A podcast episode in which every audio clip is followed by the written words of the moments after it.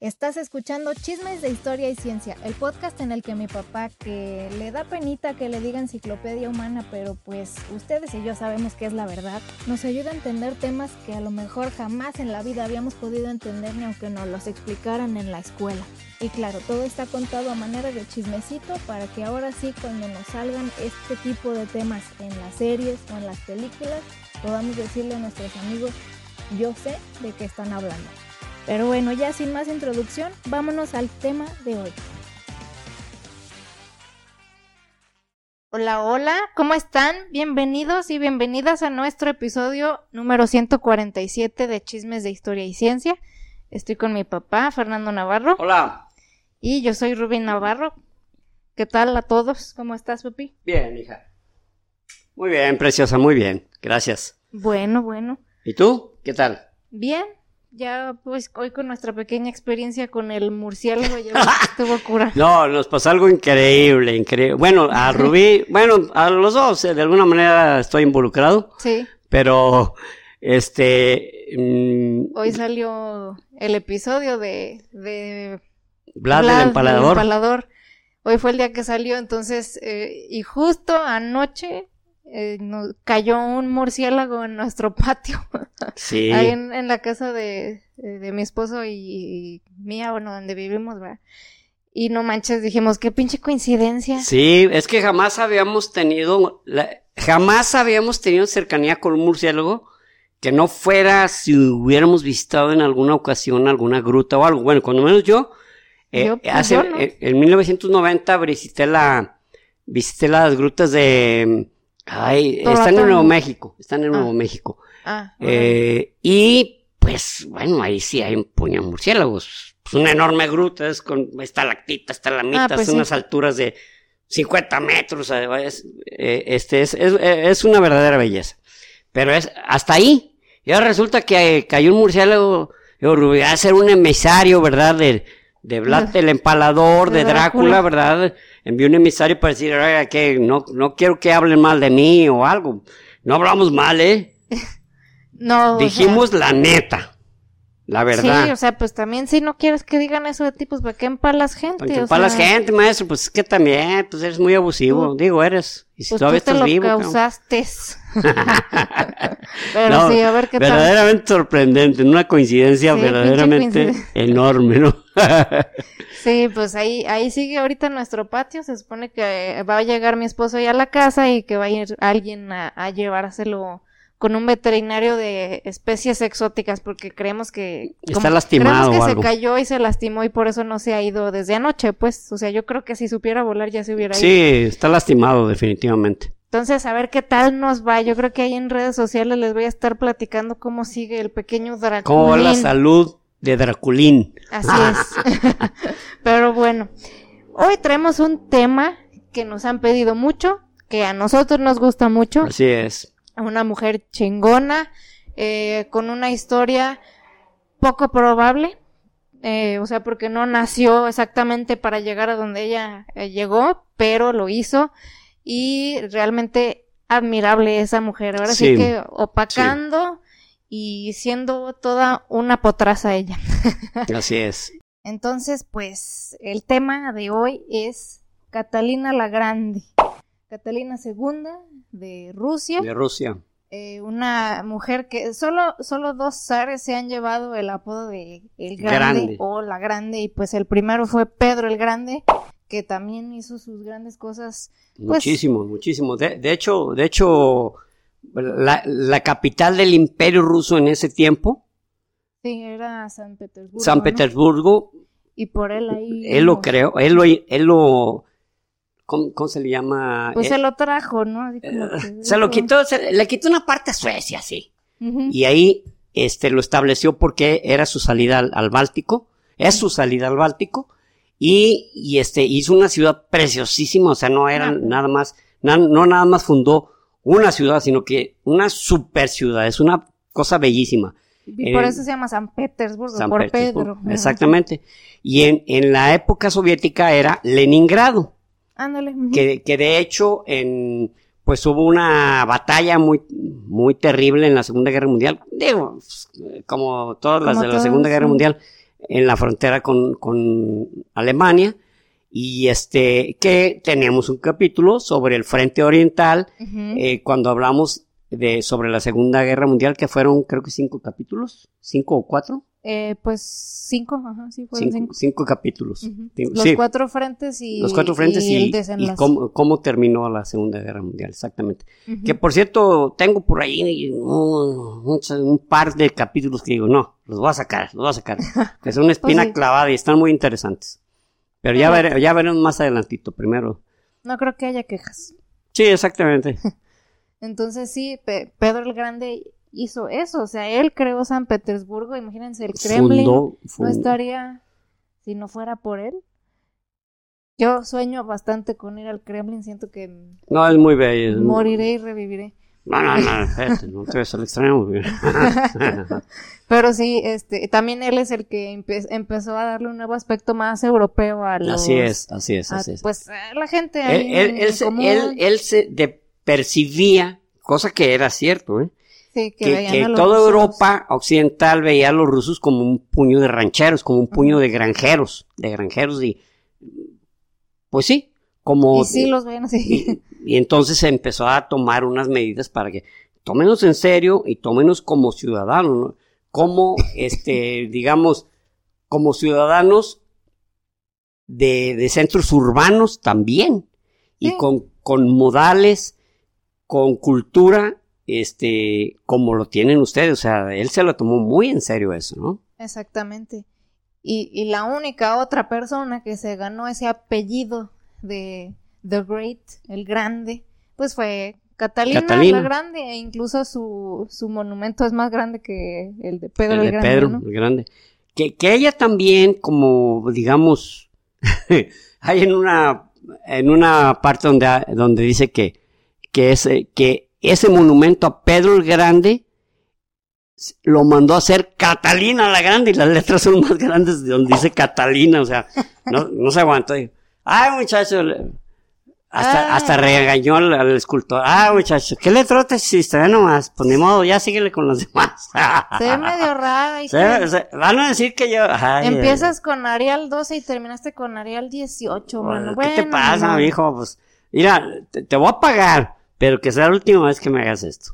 Ay, Dios mío. A muchachos traviesos. Pero sí, pues entonces vámonos con Catalina la Grande, mujer inspiradora, culta, inteligente y adelantada a su época, diría yo. Así es.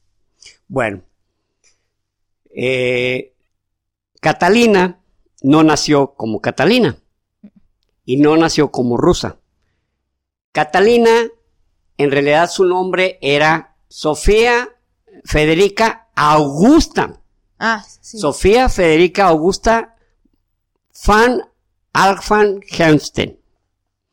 Ella eh, era hija de un príncipe eh, prusiano, pero era como un príncipe, ya ven que, que cada país, y según la época y según su, su estructura política, por llamarlo de una manera, o su estructura de mando, pues un príncipe no precisamente quería decir que era el descendiente de, de, la, del rey.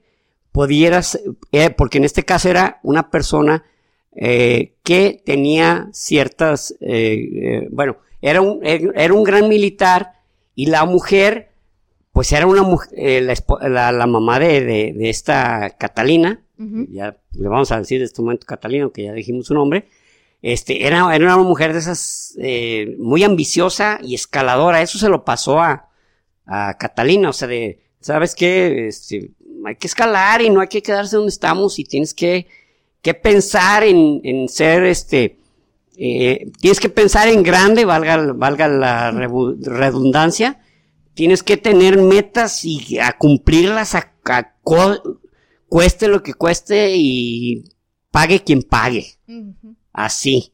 Entonces, a, pesar eh, de Catalina eh, no le gustaba el modo de la mamá porque era muy, como era así ella de, de, de, de escaladora y de, y de a ver dónde podíamos obtener el poder y dónde, y dónde podíamos obtener una ventaja y dónde podíamos obtener una manera de acomodarnos, pues era también muy manipuladora, o sea, una cosa como que tiene consecuencia con la otra, o sea, no, no, no es, Sí, como pues, que no la puedes desligar. Exacto. Si eres así, tienes esta otra característica, entonces ella también, pues, la mamá, pues, la, pues, la- la- la- no, no le gustaba muchote como, como era No su mamá, ¿no? muy bien. No le caía muy bien. Eh, Catalina nació el 2 de mayo de 1419.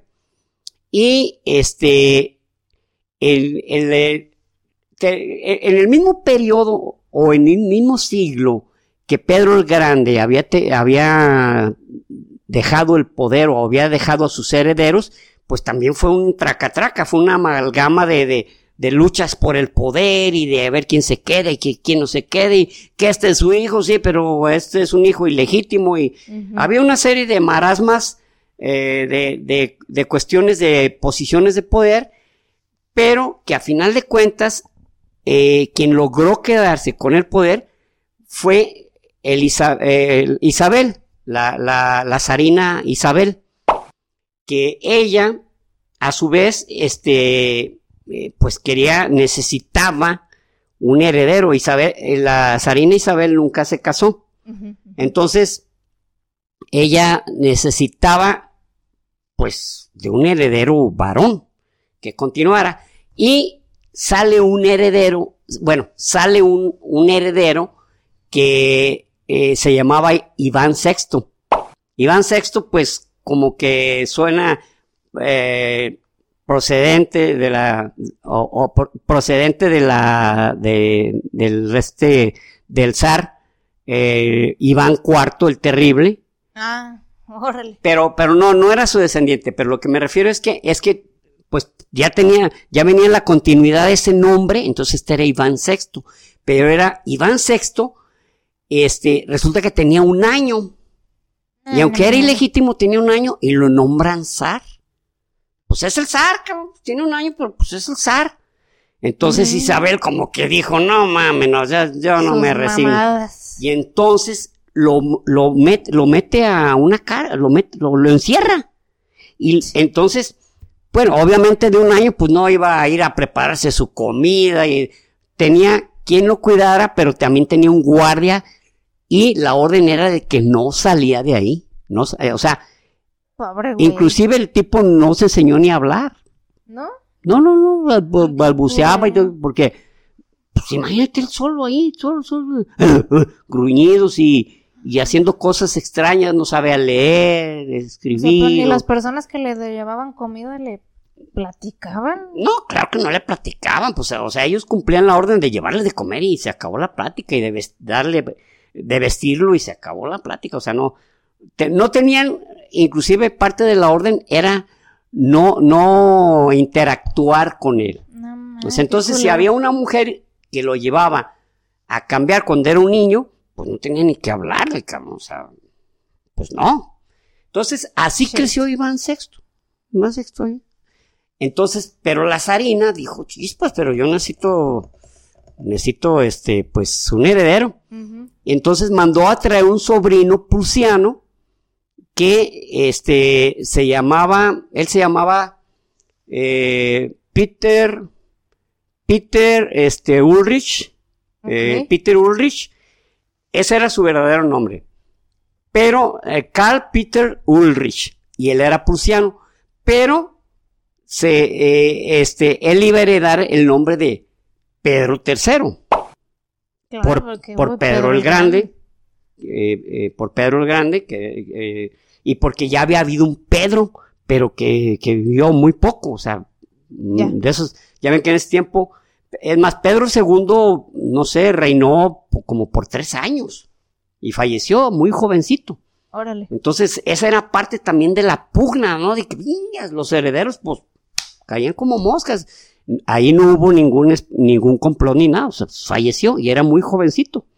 Entonces ya a él le tocaba ser Pedro Tercero. III o, o Iván. Eh, Entonces, pues, le iban a poner Pedro por la línea de los Romanov. Necesitaba que los Romanov siguieran, siguieran esa línea. Entonces, como eh, Carl, eh, Carl Peter tenía sangre de Romanov, "Pues, me lo traigo, y cuando yo falte, pues él es el que sigue. Pero necesitaba casarlo, Y pues le andaba buscando novia y se halla una. eh, entonces, en ese momento, una de las cosas que hizo bien la mamá de, de- de esta Catalina, que, que como les digo, en ese, en ese momento, pues no era su nombre, pues era Augusta, Sofía, Sofía, eh, Federica Augusta, voy a decirle Sofía, de momento. Sofía, pues empieza, por así decir, como a hacer un casting, ¿no? Eh, como, Sí, sí, sí. a ver, tráiganme princesas. ¿Esta de dónde? De tal parte. Ah, que dejes su teléfono. Nosotros te hablamos. ¿eh? Te ves bien. Me gustan tus ojos, ¿eh? Y así fueron pasando. Y esta muchacha sí le, sí le gustó, ¿no? Sí le impresionó, le gustó su porte, le gustó su seguridad, su belleza.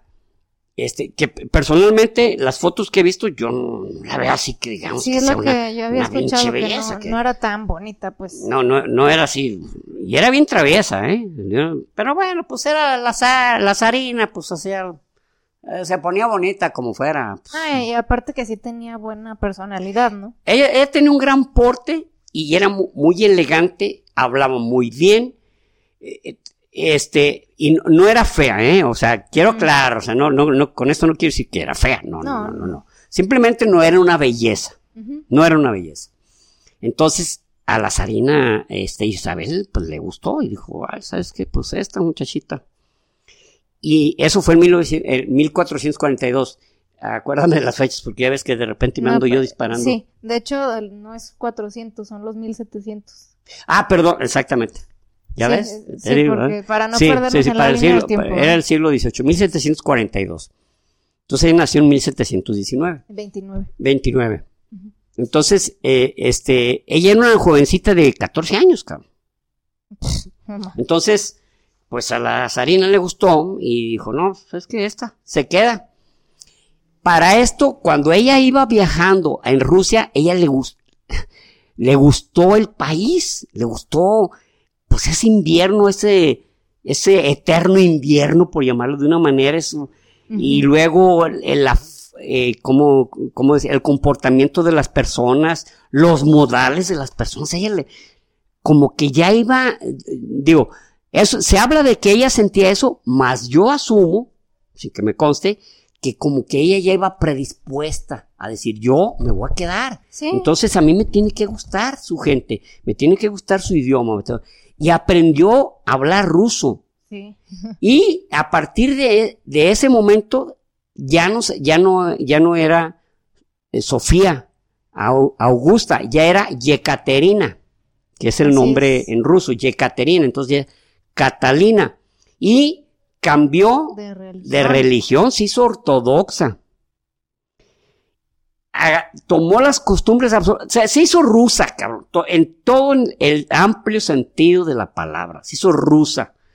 Cosa que al papá cuando se cambió de religión le dijo, no, mira, pero qué necesidad, no, pues sí, pues voy a ser ortodoxa, o sea, o sea, Le dijo, llega Barú Paruski. ¿qué quiere decir? Yo hablo ruso. Eso que dijo Rubí es exactamente lo que les iba a decir yo. Y es lo que les dijo.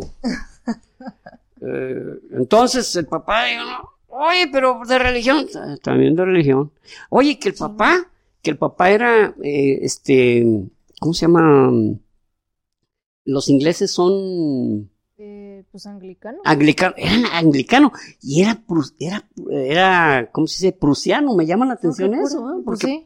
Ah, caray, si fuera, pues no sé, protestante, calvinista, pues cómo es que se oye lógico. Pero, Pero anglicano, pues no sé, o sea, pero en fin, ella, ella dijo, no, era, soy ortodoxa. Los cuatro escopetones que andan de negro, esos van a ser mis meros Mola. sacerdotes, ¿cómo ves? Ay, ay, pero ni pedo. Ya Dios te juzgará ahí arriba. Ni Pedro, jaja. Ni, Pe- ni Pedro, ni Pedro, Pablo. Entonces, eh, ya en, en, en septiembre de 1750 y, eh, de mil, sí, Sí, 1745, este, se casa, eh, se casa y pues ya, este, pues ya siendo marido y mujer, pues resulta que al revés que la reina Victoria, que ya conversamos sobre ella, que habló de, en su diario de que el- le- su noche de bodas fue el día más feliz de su vida. El día, no, no, no, no, no. Habló maravillas, ¿no? O sea, de eso que dicen, oye, güey, pues, ah, no, acá, este güey no hizo nada, cabrón. O sea, se puso a jugar con soldaditos, literal. No estoy, habla- estoy hablando en serio. Se puso, o sea, a él, él jugar batallas con soldados de madera, eso le encantaba. Y hasta en su Ah. noche de bodas ahí en la cama, o sea, la muchacha acá en todo su esplendor. ¿Qué onda, mi rey? Shh, fíjate nomás lo que voy a hacer. Voy a poner acá a este regimiento y este otro va a ser el respaldo.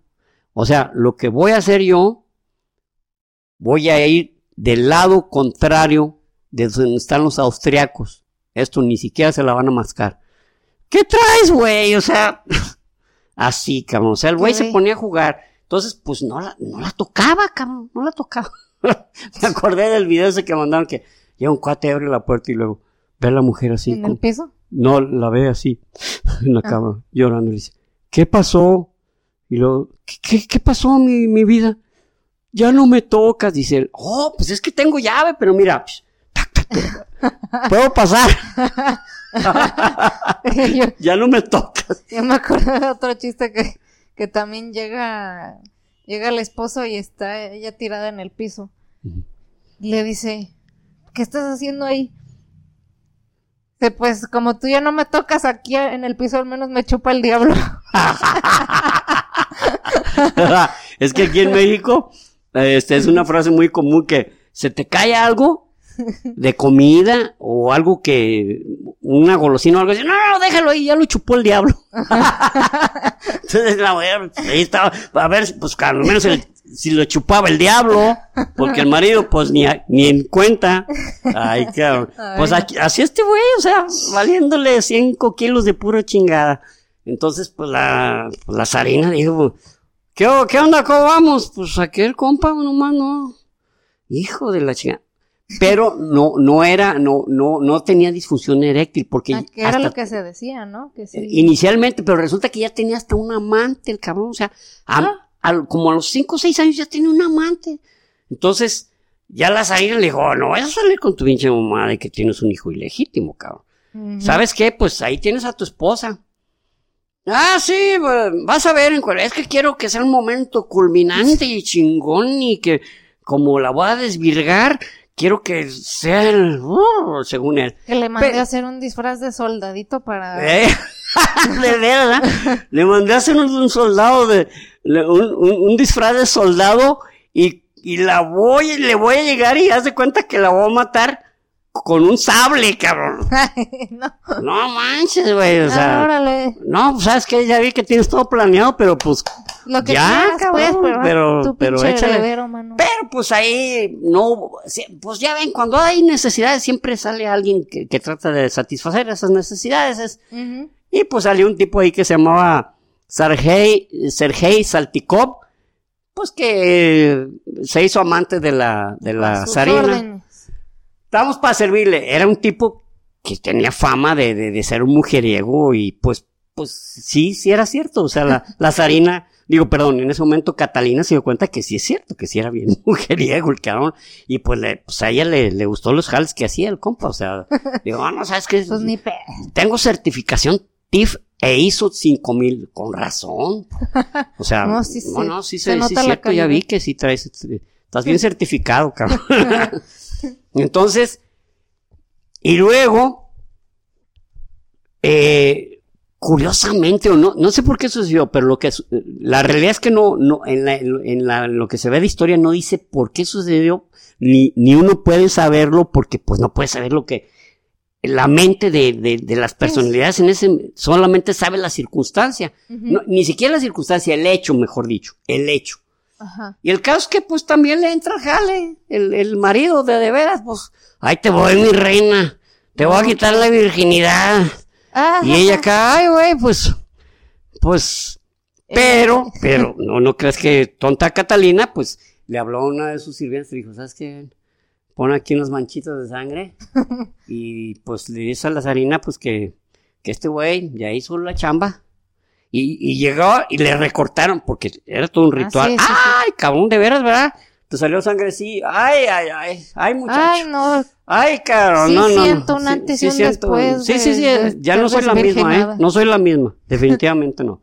Entonces recortaron el pedazo de sábana y se lo llevan a la zarina. Pues mire, su sobrino la chamba la, ya la hizo. Ay, hasta que este cabrón ya... Llevaban varios años, ¿no? Nueve años, cabrón. Nueve años, o sea, el güey se ve que quería preparar todo, o sea, chingón. Dijo, no, hombre, no me tiene que fallar nada la chinga. Le pintó una diana en la vagina a la mujer y la chinga dijo, no, hombre, no quiero que lo... No le atinaste, güey, no, no, no, todo tiene que ser al puro chingadazo. Y sale embarazada, cabrón. De, de hecho, perdió dos, dos embarazos y ya el tercero se, se, ¿cómo se, Sí se logró y en, 19 en 1700, perdón, 1756 nace el pequeño, el pequeño Pablo, le pusieron Ah, Pablo, y mientras ella estaba en el momento de, de- en el trabajo de parto y cuando nació, llega la, la zarina, esta Isabel, y se lo lleva, o sea, no tuvo chance ni de verlo, cabrón, Sí, esta, no esta. Catalina ni siquiera, ah, oye, ¿cómo es? Si quiero digan cómo es, ¿es verde o qué? Y, la deja sola, o sea, ni siquiera eh, quien la atendió fueron los sirvientes, pero todo, todo, todo lo que eran parientes, este, todos los involucrados la dejaron sola, como que dijeron, mira, hiciste tu chamba, ya que queríamos Ya un, hay un varoncito. ya hay un varoncito, un descendiente varón, hasta eso te la aventaste buena, porque hasta varón salió, entonces ya cumpliste. Entonces ahí eh, Catalina se dio cuenta que literalmente había sido usada, pero dijo, ok, voy a ser usada, pero pues sigue la mía también. O sea, no se va a quedar el, el- el asunto así nomás. Ujú, Exacto. Entonces, ya para eso, pues ya, ay, la, la, la, la, la, la la, la- perdón, Catalina, que ya era la gran duquesa. Ya era la gran duquesa de, del imperio eh, ruso. Y el marido, pues ahí andaba, ¿verdad? ahí andaba, pues, pues echándole ganas y, no hombre, pero ¿cómo ganaba con los soldados? Tenía unas estrategias tan chingonas con sus soldados Pues de juguete. Sí, los de juguete, porque los otros no, No, lo por querían. eso, por ¿no? eso, con sus soldados de juguete era un chingón, nadie le ganaba. Y no le podían ganar porque era el, era el que seguía, era el, zar- el que seguía a ser el zar. Entonces, pues nadie le podía ganar con sus soldaditos. Híjole, qué estrategias tan tremendas, ¿eh? Eh, este, príncipe. príncipe Pedro. Es usted un cabrón, qué bárbaro. Yo, yo mejor ya ni juego, nomás hago el ridículo con usted. sí, ¿verdad? Estoy pre- plenamente preparado. Entonces, en 1756, Federico el Grande de Prusia invade eh, por, por, por pleitos en, en, en este, ¿cómo se llama? En Polonia, por cuestiones de... Polonia siempre fue la manzana de la discordia durante años y años. Ya se la repartían, ya la unían, ya la volvían a repartir, la volvían a unir. No, no, no. Ah, de hecho, de hecho, ah, esta, esta Sofía, eh, bueno, Catalina, cuando, cuando nació, nació en un pueblo que se llama eh, Te- eh, Cetis, Cetis, que es de, es de la provincia de Pomerania, que en ese tiempo era, eh, que ahorita pertenece a Polonia. Oh, órale. Ahorita es de Polonia, o sea, donde nació Catalina, ahorita pertenece, le pertenece a Polonia. Y es, es un pueblo que tiene nombre, se dice, creo que se dice te, Tesi, Tesi. Es, eh, es C-Z-E, C-Z-I. O sea, nombre así, o sea, tipo eslavo, Ajá, pero que se pronuncia como, la C-Z es, se pronuncia como una, como una T. ¿Ah, sí? Entonces, como en Teti, se hagan de cuenta como Teti. Órale. Y, ahorita escuchado. les digo, es parte de Polonia. Entonces, este, precisamente por, por una, una zona que reclamaba Rusia, no, no la reclamaba, la tenía en su poder. Pero, este, Federico Grande dijo, no, sabes que esa, esa zona es nuestra, cabrón, nosotros la habíamos peleado desde cuando, la habíamos ganado. E invade Rusia. Y se genera, pues, una, batallas, este, donde obviamente, pues, pues hay muchos muertos, hay muchos muertos, pero este, en ese, en ese, en ese estado de guerra, eh, lo- le, mm, surgen, surgen dos soldados muy afamados, eran gente que el ejército ruso los quería mucho. Era Alexei y Grigori, que de apellido Orlov. Ellos eran verdaderamente, eh, eh, ¿cómo les digo? O sea, reconocidos, ampliamente. Entonces, eh, se termina la guerra con un tratado así muy dispar, ¿no? Porque por pues, lo que quería Pedro o, este o, Peter, ¿verdad? Carl ah. Peter. Pero él ya era. Él ya era Pedro. Ah, pero ya era zar. No, no. Ah. Aún no, porque aún vivía su tía. Ah, ok. Pero él, tomaba las decisiones. Él tomaba decisiones de guerra. Entonces, este, manda, manda, la, la zarina manda 43 mil hombres a la batalla. Y, y, y los rusos eh, batallaron mucho porque el, sistema era de levas, o sea, de, ¿saben qué? Necesitamos gente, vamos a las, y sobre todo, un, un, un, un esquema de, de, servidumbre, donde los, los servidumbre en Rusia siempre, siempre fue como, iba a decir dolor de cabeza, pero no, está mal. O sea, porque ellos sufrían mucho. el, caso es que la servidumbre era la que le daba mucho poder a, Rusia y las que le generaban mucha riqueza y tenían pocos derechos. Sí, era, o sea, su economía se basaba mucho en su esclavitud, pues. En la servidumbre, en eh, literalmente eran pues, casi esclavos, casi, casi, casi tenían dueño, cabrón, así. Aunque no fuera, aunque no fuera así abiertamente, pero realmente así. O sea, si los, si los señores grandes querían, ¿sabes qué? Te vas a la guerra, te vas a pelear así, entonces, ¿qué, ¿qué, hacían los zares? Decirle a las personas prominentes, este, ¿sabes qué? Necesito que me mandes 500 de tus, de tus hombres, porque necesito juntar un buen puño de soldados.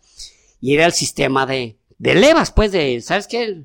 Y era un gran sufrimiento para el pueblo ruso porque las mamás o, las mujeres de repente, pues su marido, su hijo, su papá, de, en un momento se convertían en soldados, este, y, y, como les digo, desde el papá, el marido, dos de los hijos, y se quedaban sin hombres en las, en, en los pueblos, ¿no? Sí, literal. Literal. Entonces, este, ya, eh, pues, eh, hay esa, esas batallas donde realmente hay muchos, muchos muertos de las, de las dos partes, pero donde, donde Pedro el, no, no, digamos, no participaba de una manera eh, más este, abierta, sino que la zarina, Isabel era la que tomaba decisiones que realmente, pues ella a su criterio hacía, pero tenía hombres muy valientes como eran los hermanos Orlov. Entonces, se llega, se llega a una, a, un, a, un este, acuerdo.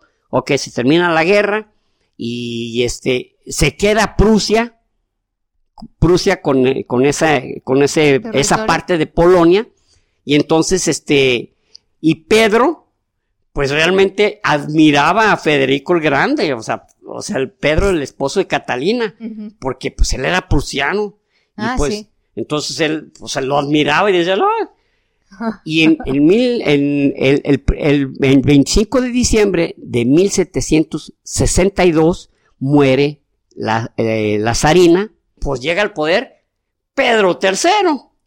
Eh. Llega al poder Pedro III y, lo y de las primeras cosas que hace con el ejército es cambiarles el uniforme al ah, color verde como el, como el de los prusianos.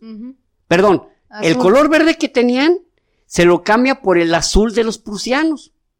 Y eso para ellos fue algo muy ofensivo. Dijo, ah, sospechoso. Este güey de parte, ¿quién está?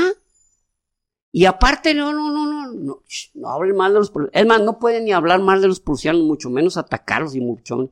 Entonces, lo que, cada vez que se, se, se veía una reunión, una, una fiesta o una reunión, este, para premiar a soldados y todo eso, estaba presente Catalina. O sea, hagan en cuenta que aunque no la invitaran, ¿eh? Ella decía, ni madre, hay que estar en la jugada, cabrón. Entonces, los mismos altos mandos empezaron a percibirla como una lideresa. Sí. De, de veras, cabrón. Decían, esta vieja sí tiene con queso unas enchiladas, sí tiene, tiene más huevos que el marido, cabrón. Sí, de hecho, en general la gente y el ejército no querían a Pedro. No, no, no lo quería, no se daba a querer. El cabrón le valía No. madre. No era ni simpático y aparte era mamón, pues, o sea que... Sí, sí, era, era despectivo. Luego, eh, no atendía asuntos porque estaba jugando con sus soldados. Y luego, eh, era, le toca, él, él, él era bueno para tocar eh, Violín. violín. Entonces, cuando estaba en sus momentos de inspiración, no importa lo que estuviera pasando. No importa lo que estuviera pasando. Yo escuché, no sé si tú escuchaste lo mismo, que al, como que él fue abusado de chiquito, Ah, eso no sabía yo. No, no, Eso- De hecho, no, no, no leí yo nada de eso. ¿no? Ah, pues que pareciera, o sea, yo- lo que yo escuché, que como que había sido abusado de chiquito y por eso era un- una persona tan rara. O sea, no porque se justifique, Mm. porque sí te- hacía cosas malvadas, incluso a, a Catalina le hacía algu- algunas cosas malvadas. Sí, sí. sí. no se justifica, pero pues imagínate, o sea, en esos tiempos obviamente ni podías hablar de eso y mucho menos te iban a atender psicológicamente por eso, entonces No, pero no, no sabía, no sabía yo de eso. Yo, yo sabía de su- sé de su personalidad, pero bueno, pero dicen, ¿se sospecha o sí se, o sí? se sospecha. Ah, ok. O sea, lo que pasa es que muchas veces la conducta, es más, actualmente, actualmente, yo eh, no sé si alguna vez platiqué, creo que sí, sobre un, un libro que presté y que ya nunca volvió a mis manos, que se lo presté a América, la, esposa- la ex esposa de Charlie, Sí. un libro que de un tipo de que se, se apellida Nájera, pero Nájera con G. Ah, ok. Entonces, donde él, donde él habla de personajes históricos, pero de tratando de descifrar su conducta a través de, a través de una serie de, por ejemplo, Catalina de Medici. Ella se comportaba así, así, por esto, porque lo más probable es que esto, ah, eso. ok. Órale. Entonces, eh, y ese libro estaba súper interesante y ella es psicóloga. Entonces, ah, quería, claro. le claro. dije, oye, tengo un libro, y dice, ay, me lo prestas y ya después, ah, oye, ¿qué padre está tu libro? No me lo y le dije, no, no, y yo ya no me lo, ya nunca me lo volví a- allá. Sí, sí sonaba chido. Sí, y ya nunca me lo volví a encontrar yo ese libro, ¿eh? y, y era, era de editorial Diana, o sea, una editorial No, pues sí. que ahorita ya no suena tanto, pero en su tiempo, Sí, yo lo veía seguido. entonces, pues se lo presté y, y pues nunca regresó a mis manos.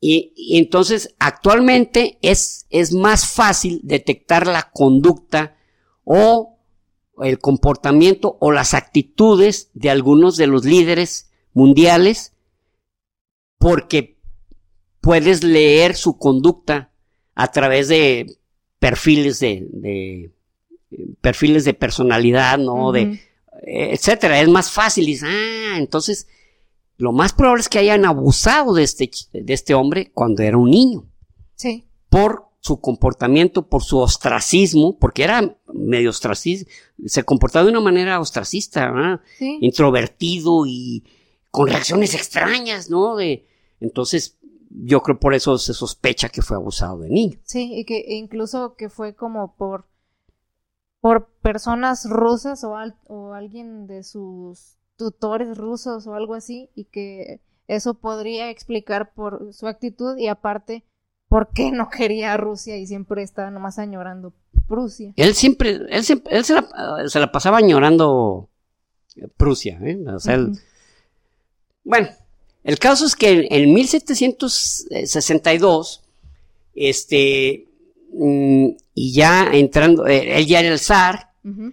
Este, ya en 1763 em- empezaron con, con empezó a es- esas actitudes, ¿no? De, de, pues, ¿cómo se digo? Pues, Digo, que no le gustaban a pues, los altos mandos de militares y ellos veían como que, que decían, esa, la, la, la esposa me gusta para que ella nos mande, cabrón.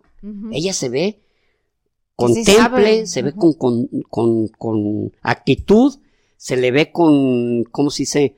Eh, con mucha, cuando tienes mucha firmeza, con mucha firmeza, ah, yo pienso que ella es la, la indicada, cabrón. Y a- porque aparte ella se informaba de las cosas, buscaba leer, eh, eh, agarraba libros que normalmente estaban medios prohibidillos, este, entonces. De, de hecho, ella fue muy amiga de Voltaire. Sí.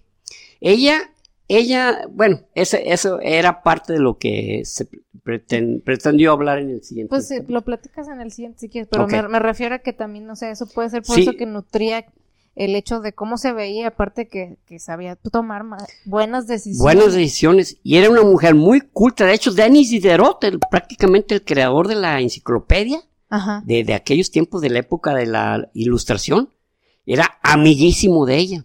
Amiguísimo. Mm, Y Denis Diderot llegó un momento en que se vio en una crisis económica muy, muy grande y ella le dijo, yo te compro todos tus libros.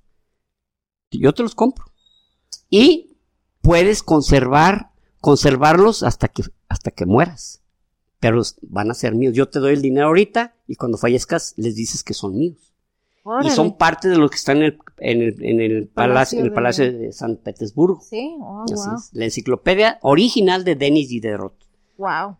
Y aparte de Montesquieu también. Montesquieu era más sangrón, era un tipo así como, tipo de esos de que, estos pendejos. eh. Era, era un clásico, clásico juzgador de que, ¿con quién platico si todos están bien mensos, cabrón? Ah, mamado.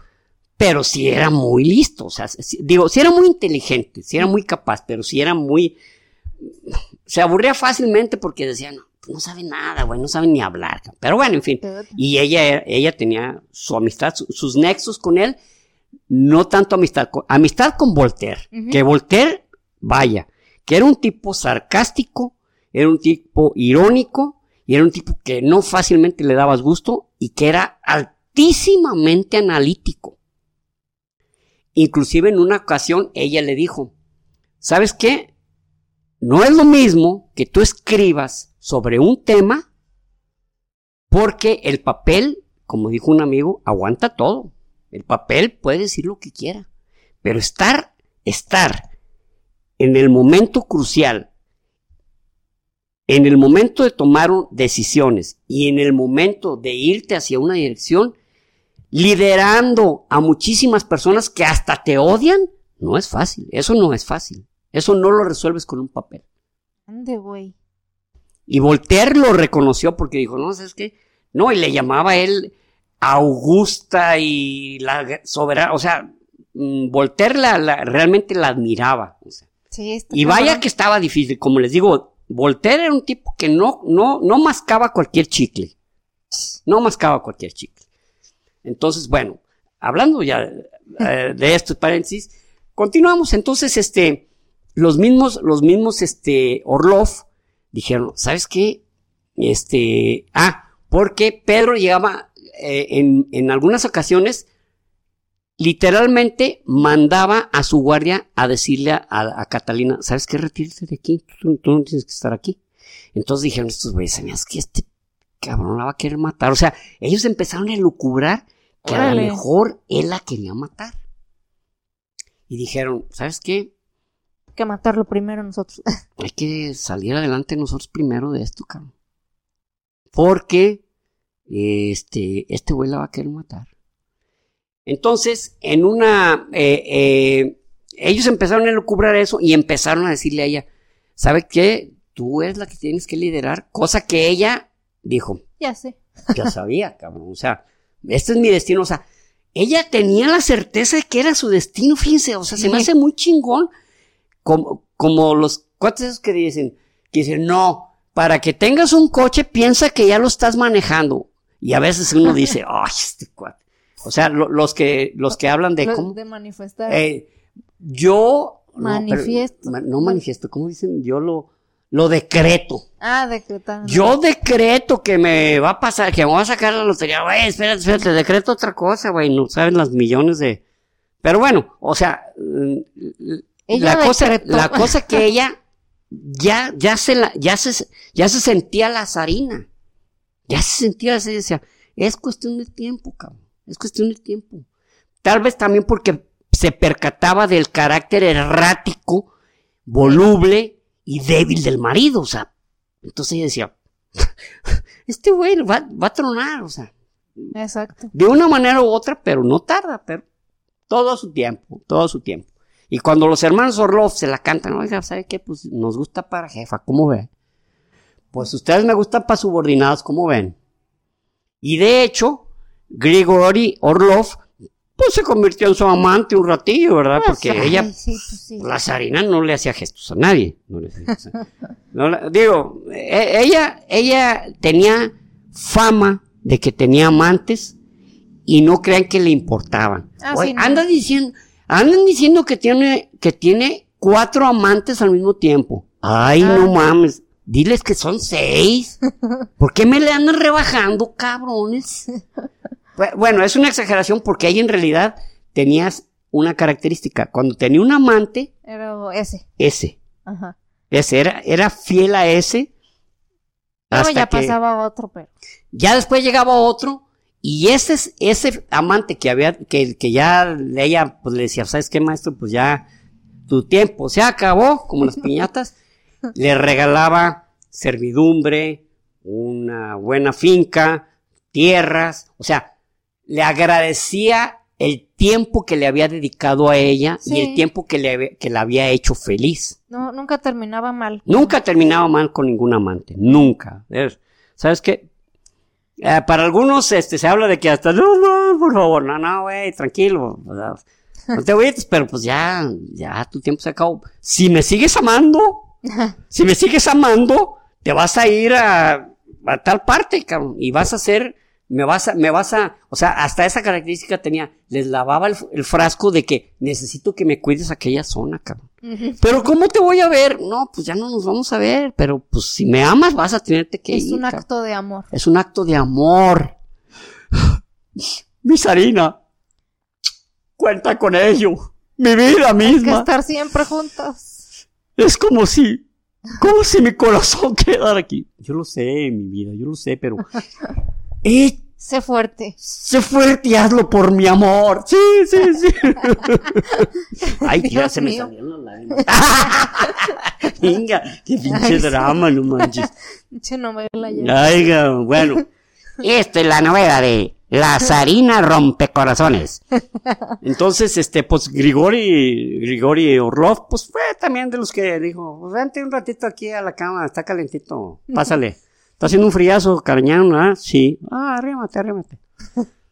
Entonces, este, en, en, en junio de 1763, la policía, la policía, pues la policía secreta, la policía encargada de, de llevar a cabo, a cabo las investigaciones del rey, del, del zar, Ujú. Toman prisionero a uno de los altos mandos del ejército. Entonces, este, eh, Alexei, Alexei Orlov dijo, se fue con la zarina y le dijo, Su Majestad, esté o no preparada, levántese porque tenemos que ir a chingarle. ¿Cómo ve? Porque tiene que ser hoy, hoy, hoy. Y ella, pues, ni presta, ni, digo, ni nací, perezosa. madre. Y se viste, se viste, se viste como militar.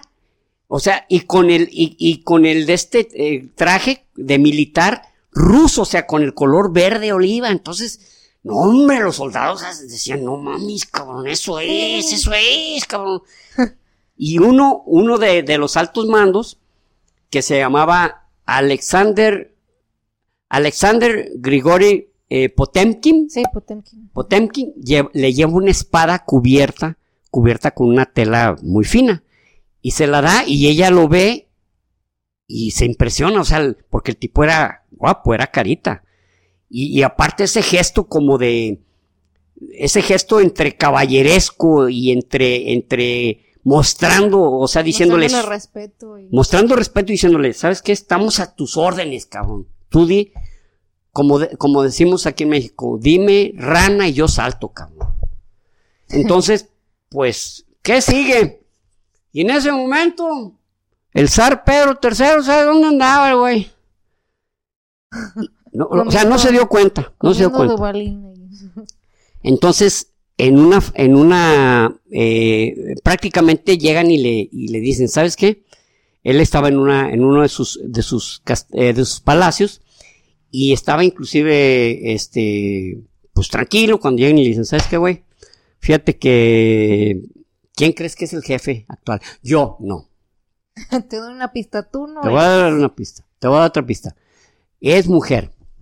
Ay, Pues, ¿cómo que a ver, ahí te va otra pista. Estás casado con ella. Catalina, ándele, mijo, ándele que le... Eh, La- es la nueva. Es la nueva Sarina. Catalina la Sarina. ¿Cómo ve?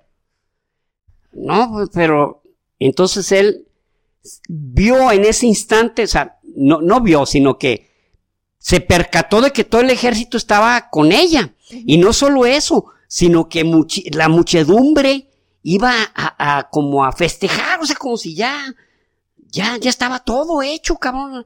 Entonces dijo él, no, pues, ¿qué, qué chingados estoy haciendo aquí? Entonces declara, tuvo que manifestar, hacer un manifiesto diciendo Abdico. que abdicaba y que, y que, y que la zarina Catalina, Sarina II Catarina, eh, la- era la nueva Sarina y que era la mujer adecuada para llevar el mando del imperio ruso. Vámonos. Que definitivamente ella era la adecuada y él estaba de acuerdo. Entonces, Pero aparte a él no le molestó. no, no, no, él, él dijo, yo lo único que quiero es irme a mi tierra, vivir en paz. Entonces, pues la zarina dijo, bueno, pues estoy de acuerdo. Pero después, Pero está mal. se ve muy curiosito, toca muy bien el bolín, el violín, y se quiere ir a su tierra. ¡Pero está mal! Dice ella, "Mm, ¿sabes qué? Como, di- como dijo Chaka Zulu, no dejes a un, a un enemigo a tus espaldas. Dijo, es que este güey se va y qué tal que allá mismo en Prusia le digan, no güey, tú eres el zar. ¿Cómo que vas a dejar allá? Y- y Pinche a- imperio tototote tan grandote. Y así unimos a Prusia y a Rusia. Unimos Prusia y Rusia, imagínate. Seremos invencibles, güey. Aparte a ti te pertenece, cabrón. Sí, Sí, ¿verdad? Sí. Entonces la zarina dijo, no, ni madre. Este camarada, pues no puede pasar otra noche. Que lo mandó a arresto domiciliario, ¿no? Eh, lo- supuestamente no era un arresto, supuestamente era como una, como una transición, o sea, mientras, mientras les decían Prusia, saben que ahí les va este muchacho, ¿verdad? Váyanle preparando su camita, su pijamita y un buen lugarcito. soldadito. Un so- unos soldaditos, no le pongan oso de peluche, pónganle unos soldaditos bien bonitos. Y que lo saluden cuando llegue así. Esos de madera. Entonces, pues, eh, este, eh, y de eso, y, y- y lo matan. Se, eh, dicen, bueno, supuestamente no, supuestamente falleció. Al tercer día lo encontraron. Al tercer día lo encontraron muerto Y, pero el que se encargó de ello, porque después lo, lo confesó, bueno, no lo confesó, lo, lo platicó, fue precisamente Alexei Orlov, o sea, él dijo, yo, yo me encargo de este pinche jal, con todo gusto. Y lo, y lo, lo ahorcan. Y se dice que lo ahorcan porque cuando, cuando son su, eh, es su funeral, traía como una bufandota, Ajá. pero se había muerto de hemorroides. Bien raro tú. Oye, co- ¿te, te, de- hemo- qué? ¿Hemorragia? ¿No, hemorroides? Ah, chingado. Es como decir que alguien se murió de, de acné, cabrón. Sí, qué feo. O sea, no mames. O sea, bueno. eh, miren, yo conozco el caso de una persona no que murió de hemorroides, sino que tenía hemorroides y tenía años que tenía la malsana consu- costumbre de reventarlas. Entonces se provocó una septicemia. Bueno, pues Y esa persona, pues yo la conocí, una gran persona, pero desgraciadamente tenía esa malsana costumbre. O sea, le decía, no, no, no, qué pomadas ni qué inyecciones, ni... Ah, van para afuera. Ah, Ahorita sangran, pero al ratito me van a dejar de molestar. Sí, sí, literal. Entonces, y este que de hemorroides, ah, chingado, pues, ¿cómo estarían las pinches hemorroides? Oye, a lo mejor cobraron vida, ¿verdad? Y se le metieron y lo mataron, o cómo estuvo. Miren, ya no pregunten, el dolor que traigo es muy Ay, grande. No, es, es que es porque como lo empezamos a ahorcar y se le reventaron las hemorroides. ¿Cómo? Digo, lo, ay, digo, lo empezamos a, a- a analizar y le vimos unas tremendas hemorroides. Estaban tan grandes que nosotros creíamos que eran sus nalgas. no manches, sí. Dijimos, ay, mira qué nalgón estaba. Y resulta que eran las hemorroides, cabrón. No mames, cabrón. Entonces estaban inmensas, estaban inmensas. ¡Oh! olvídate, inmensas y más, cabrón. Para que tengas cuidado. Para que tengas cuidado, no, no subestimen las hemorroides, cabrón. Trata de comer fruta, verdura y cosas que, te hagan evacuar, porque el zar, acuérdate, el zar Pedro III murió de hemorroides. Ah, no, no, sí, para tener cuidado. Sí, sí, mijo. Entonces, fue pasando eh, este, y ya este, la zarina empezó a, a, a, tener, a buscar la manera de, de, de parecerse a Europa Occidental.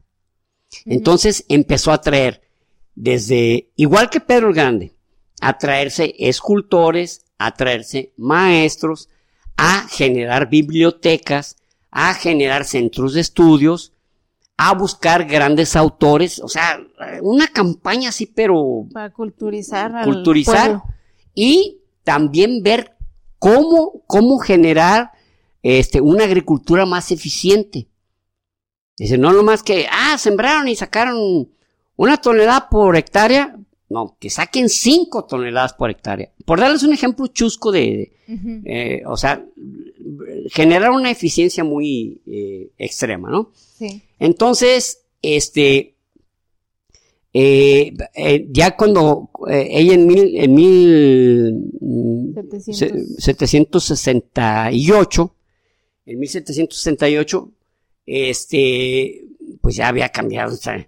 ah, resulta que, que como los hermanos Orlov se sentían como los, sí, se sentían como que, mira, nosotros la protegemos, nosotros somos sus espías eh, por si alguien quiere buscarle hacer daño. Y este, nosotros la encumbramos, gracias a nosotros está en el poder. Sí. Pero ella empezó a mostrar ciertas preferencias o ciertas, digamos, eh, eh, ¿cómo se le llama? Simpatías por, por este Potemkin. Y un día le dicen, oye, Alexander, no, no, no, se, no te interesa jugar una, ir a jugar este pool. Billar. O billar. Sí. Y si eran amigos, ¿eh? Eran amigos, no, no era que apenas iban a conocer. Pero lo invitan a jugar billar y en ese estaban los dos hermanos nomás, este, Alexei y Grigori, y le ponen una santa madriza. Pero madriza. Tan así que perdió un ojo. Perdió un ojo, o sea, le pusieron una madriza del demonio. Y él se fue, dijo, no, no, ¿saben qué? Ahí nos vemos. Se desapareció por un tiempo. Entendió el mensaje. Entendió el mensaje. Sí, sí, sí, ¿sabes qué te queremos decir? Sí, claro, claro, claro. Pero ¿quieres que, que repasemos? No, no, no, no. Perfectamente entendido, perfectamente entendida la clase. Y fueron muy, fueron muy ojéis, porque el cuate sí había sido, todo el tiempo fue muy leal, pero aquí no acaba la historia de Potemkin. Ah, de hecho, Potemkin, este, cuando, cuando la batalla de, de, de Tsushima en 1905, que los japoneses ganan esa batalla, la batalla de Tsushima, uno de los barcos de, la flota rusa era un acorazado que se llamaba el acorazado Potemkin. Ande, güey. Y antes, de, hasta la Segunda Guerra Mundial por lo menos, bueno, es más, todavía un poco después, todavía como hasta después de la Guerra de Corea, poquito antes de la Guerra de Vietnam, un acorazado era un símbolo de poder, como ahorita los portaaviones. Entonces, siempre, siempre el buque insignia era un acorazado.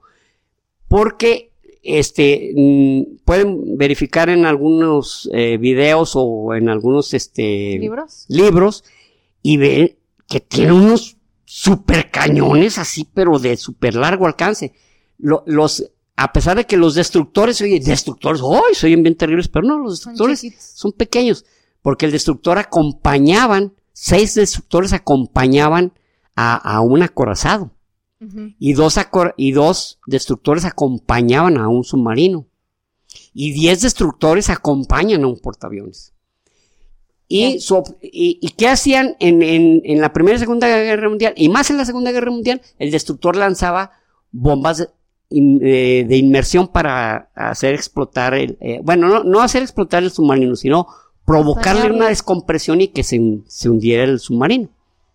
Entonces, bueno, el caso es que los acorazados, pues les digo, eran, eran los buques insignia, y por ejemplo, en la Segunda Guerra Mundial, los, los japoneses, el Yamato, era su buque insignia, que se lo hundieron. Luego, para, para Alemania, era el Bismarck, que lo ah, hundieron. Luego, Estados Unidos, eh, era el, el, Missouri, pero no era su buque insignia. Para Estados Unidos, su buque insignia era un portaaviones. Fue cuando empezó a ah, ver portaaviones. Y, era el ISEX. Entonces, eh, bueno, el caso es que los acorazados eran los superaviones, super, perdón, superbarcos, y el Potemkin era un acorazado. Y en 1927 se, eh, había un director muy afamado eh, soviético, porque en ese tiempo ya era la Unión Soviética, ah, que se llamaba Sergei Eisenstein.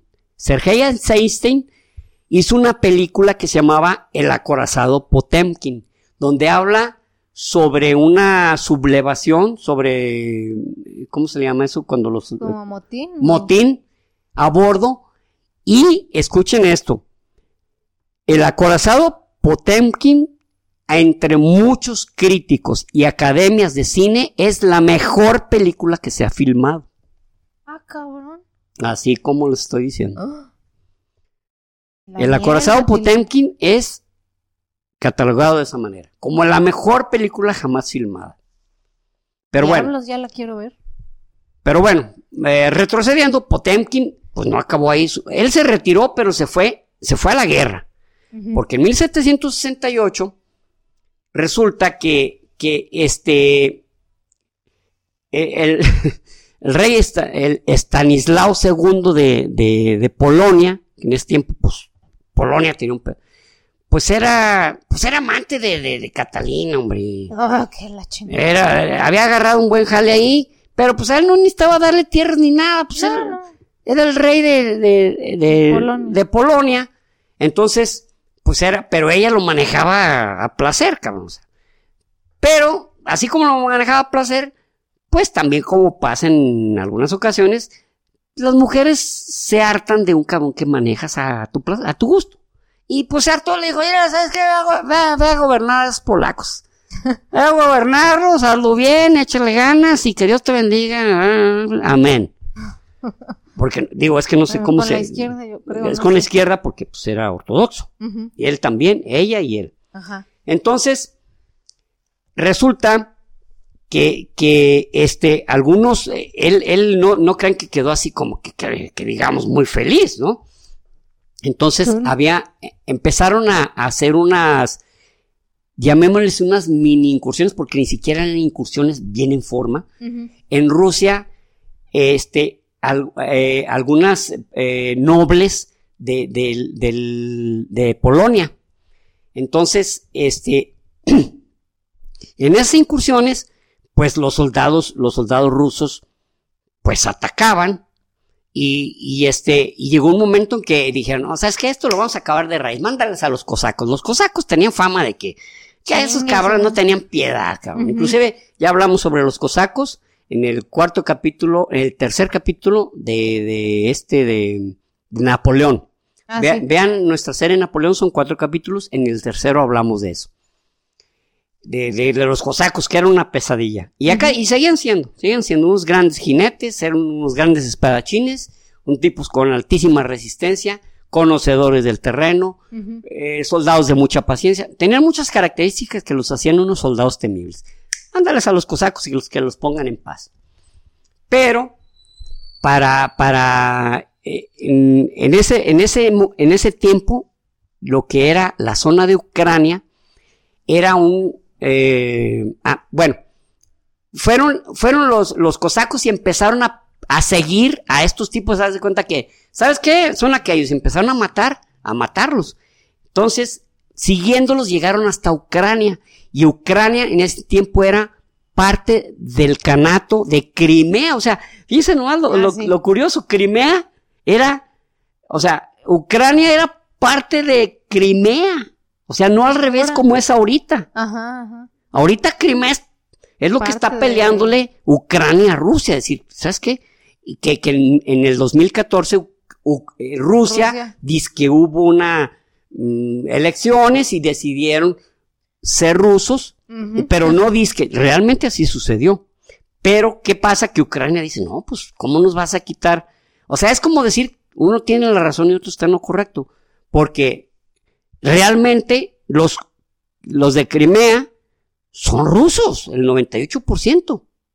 Pero, pero, eh, Pero ¿cómo le quitas el territorio así? Exactamente. Pues sí. pero está pegado a, a, a- a Ucrania. Ucrania.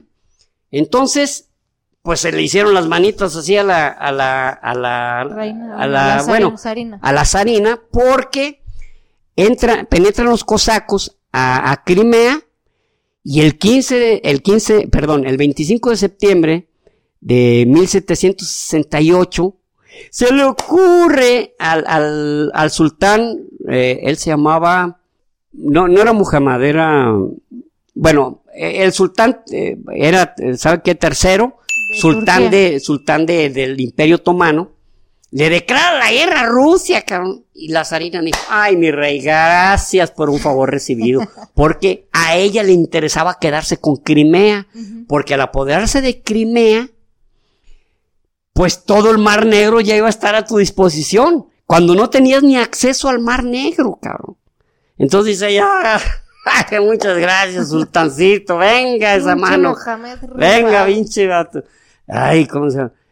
Eh, Mustafa, Mustafa III. Ah. Mustafa III. Ay, Mustafacito, eres un, eres un amor, mi rey. Y para ese tiempo, como también la zarina estaba teniendo una ex- excelentísima relación con Europa Occidental, uno de los países que le manif- de manera abierta le dijo, somos cuates, fue la Gran Bretaña. Y para la zarina le cayó, pero bien chingón, porque ya tenía acceso entonces al Mediterráneo sin ningún pedo, o sea, ya no nomás al, al- al Mar Negro, ya no nomás al Báltico, al Mediterráneo, cabrón.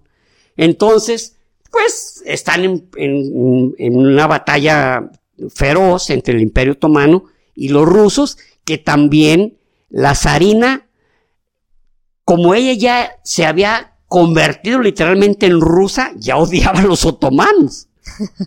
O sea, Oye, pues fíjate que parte del, del decálogo para ser ruso es odiar a los otomanos. Los odio a los cabrones. los odio, este los detesto. Los detesto, pero muy cordialmente.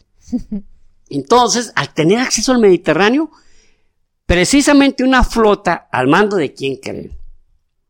De potente. Alexei, no, Ah. de Alexei Orlov, se van y le dan la vuelta por el Mediterráneo y llegan a la, a la bahía de Chesme en el mismísimo Turquía y les ponen una pinche revolcada porque les mandan barcos incendiados y como están ahí en una bahía, toda la flota turca queda convertida en cenizas, cabrón. No, cabrón, eso, pues fue, eh, eso fue en, en 1763.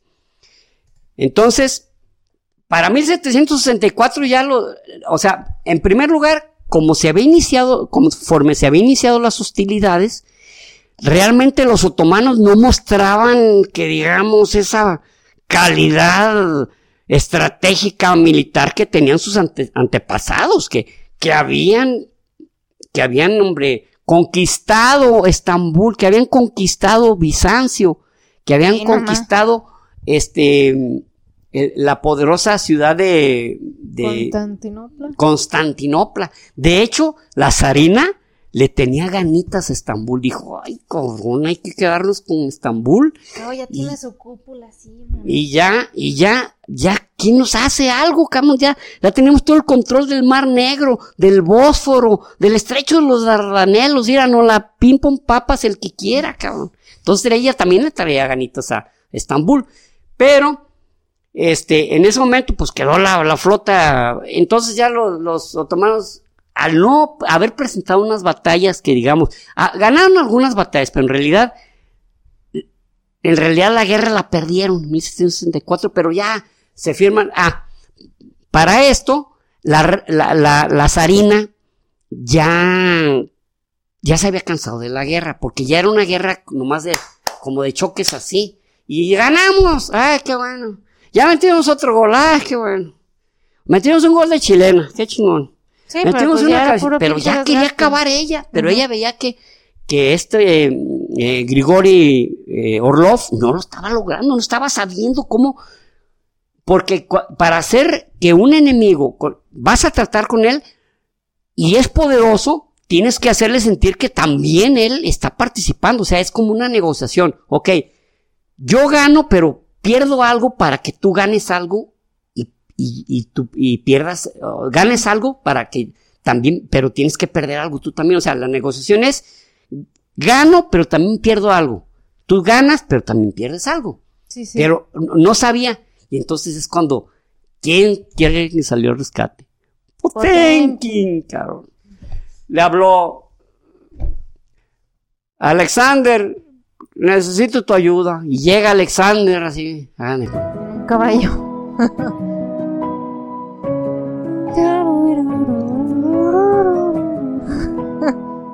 Y ya, pues también, cabrón.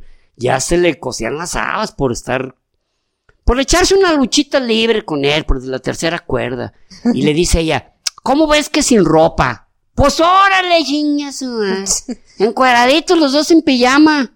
Encueraditos los dos sin pijama. Dentro de un rato los dos roncaremos.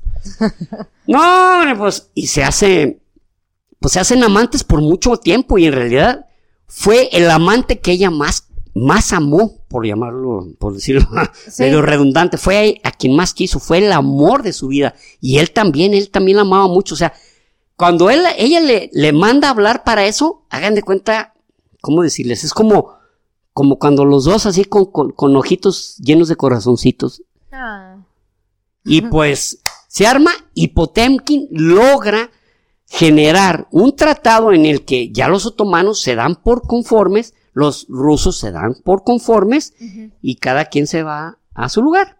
Eso fue en 1764, específicamente en octubre de 1764. Y hasta aquí le vamos a dejar por este momento. Muy bien.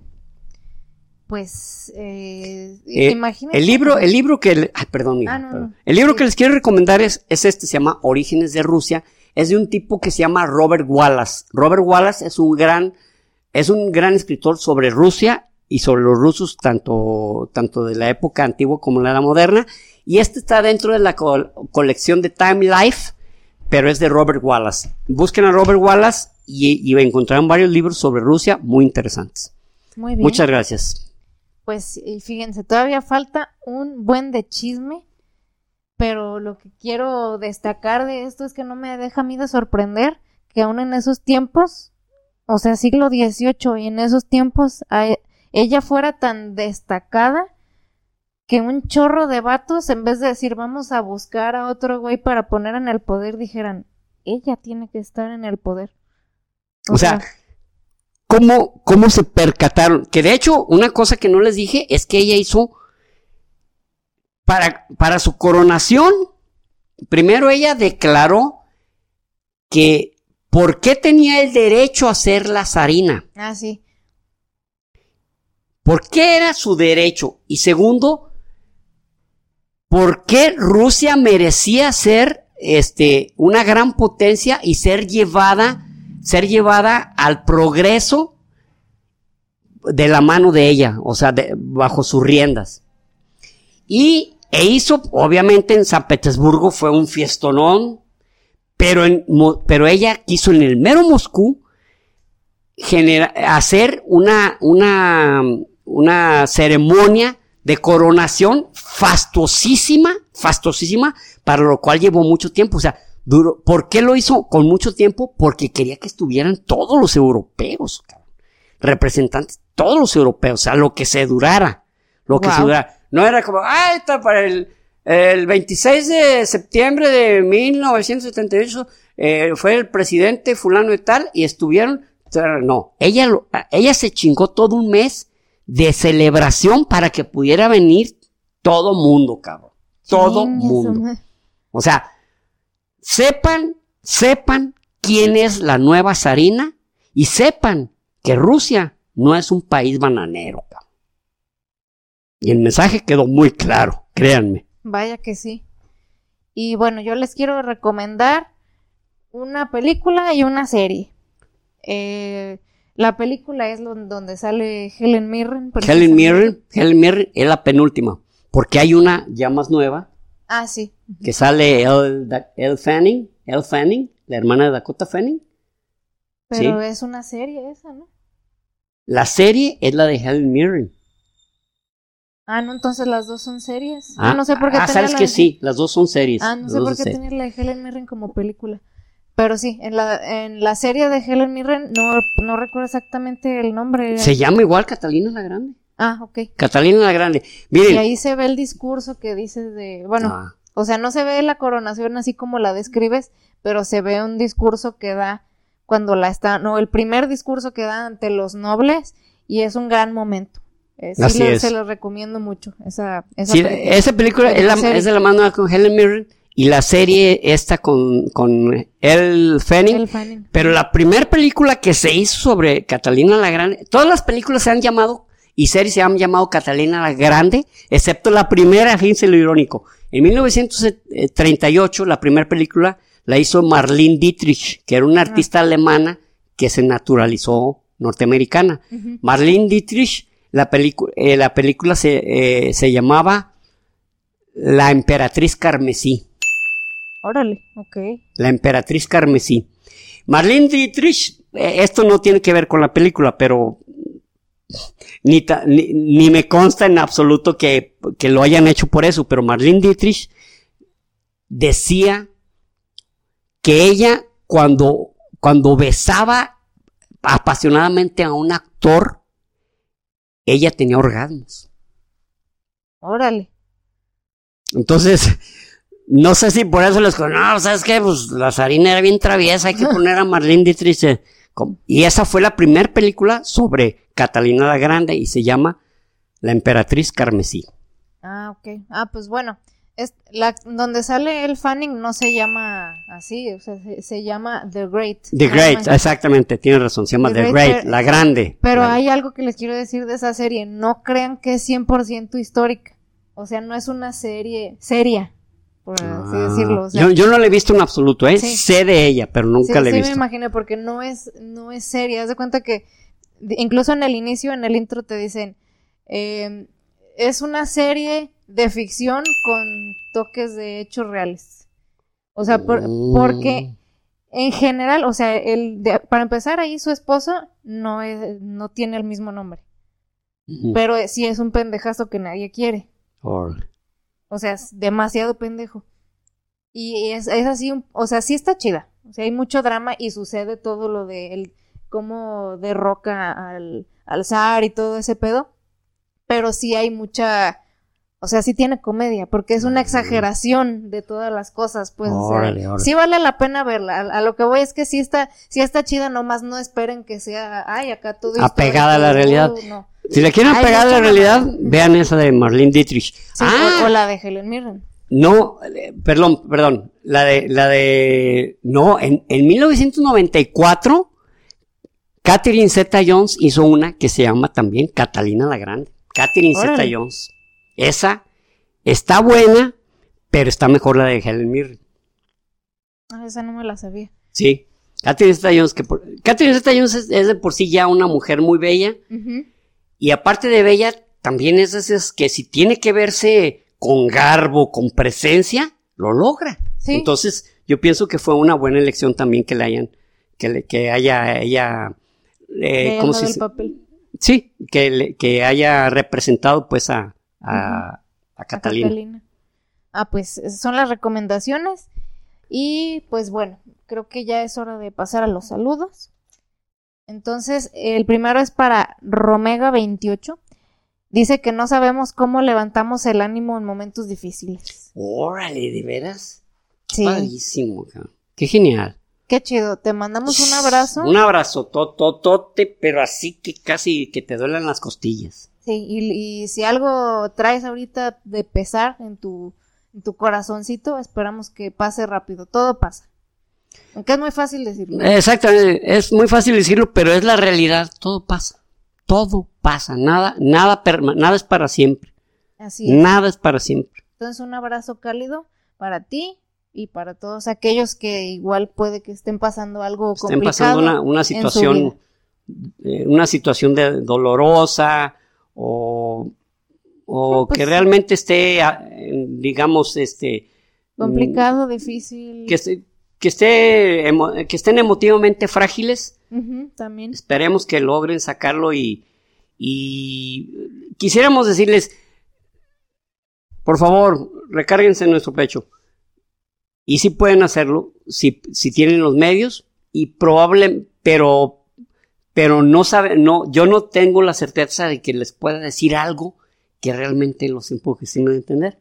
A lo mejor sí, que ya me ha pasado, ¿eh? O sea, y con el tiempo me dicen, no, es que una vez me dijiste esto, esto, esto, y yo, órale, ¿de veras? Sí, pero y con, e, y yo para mis adentros digo, y con eso este, este hombre o esta mujer. Pues a veces uno no sabe. A veces no sabes. Entonces. también, o sea, a veces no, la gente también a veces no está buscando que le des una solución. Es correcto, es correcto. Con empatía, con escuchar y con decirte. Solamente quiero que sepas que tengo dolor. Oye, ¿qué dolor? Nomás quiero que lo sepas. ¿Ya estás enterado? Sí, ok. Quiero que lo pues sepas. algo, empatía eso vamos, vamos dejándolo sí de tarea, ¿no? Pero, pero si ven a alguien que, que necesite hablar, a veces nada más con escuchar a la gente ya es suficiente. Me consta, me consta. Muchas veces es escuchar, escuchar. No es resolverles el problema, no necesitas darle el consejo acá mundial ni nada, nada más escuchar. Entonces es, A menos que sí te lo pida. Sí, pero... Pero si, si nomás estés, estás escuchando lo que está diciendo, no, no, no intervengas para decirle, es que ahí debes hacer esto. Escucha, escucha, escucha, escucha, escucha, escucha. A menos que, mira, tengo esta situación y me pasa esto y yo, según esto que voy a hacer es lo correcto. ¿Tú qué opinas? Sí, sí, pues yo opino que sí, que no, que haces tú primero, piensa esto. A mí no me gusta generalizar, pero muy seguido los hombres veo que hacen eso, que a veces nomás les quieres platicar algo y desahogarte y pues ¿por qué no le haces así? O deberías de hacerle de tal manera. Sí, sí, es cierto, ¿eh? No, o sea, solo escucha, no necesito que me digas cómo resolverlo. es cierto, ¿eh? Es más característico de, los varones eso, del que, de que, ah, me lo está diciendo para solucionarle, pues ahí le va la solución. Sí, solo, a veces solo queremos que nos validen nuestro sentimiento y ya. No, no darnos la solución de las cosas. Pero bueno, abracito pues a los que lo necesiten. El siguiente es para Lourdes Gaona 4028, ella dice que hicimos un excelente resumen de la Edad Media y que es ah, muy bonito, que es muy bonito aprender con gusto y no sintiendo que es una obligación. Definitivamente. Si nosotros te provocamos eso, excelente. Genial. Esa es, esa es nuestra misión. Exactamente, es, pues nuestro objetivo. Qué bueno que te gustó en nuestro resumen de la Edad Media. Un abrazo, Lourdes. El siguiente es para Carla Blanca, no carta blanca como la cerveza, Carla Blanca. Dice, me encanta cómo relatan los hechos históricos y pues a, seguir aprendiendo con ustedes. Que saludos desde la Ciudad de México. Bien. Saludos. De nuestra hermosa capital. saludos hasta la tierra de las quesadillas sin queso. Y pues qué bueno que te guste como... Y de las tortas de tamal, cabrón. Ah, también.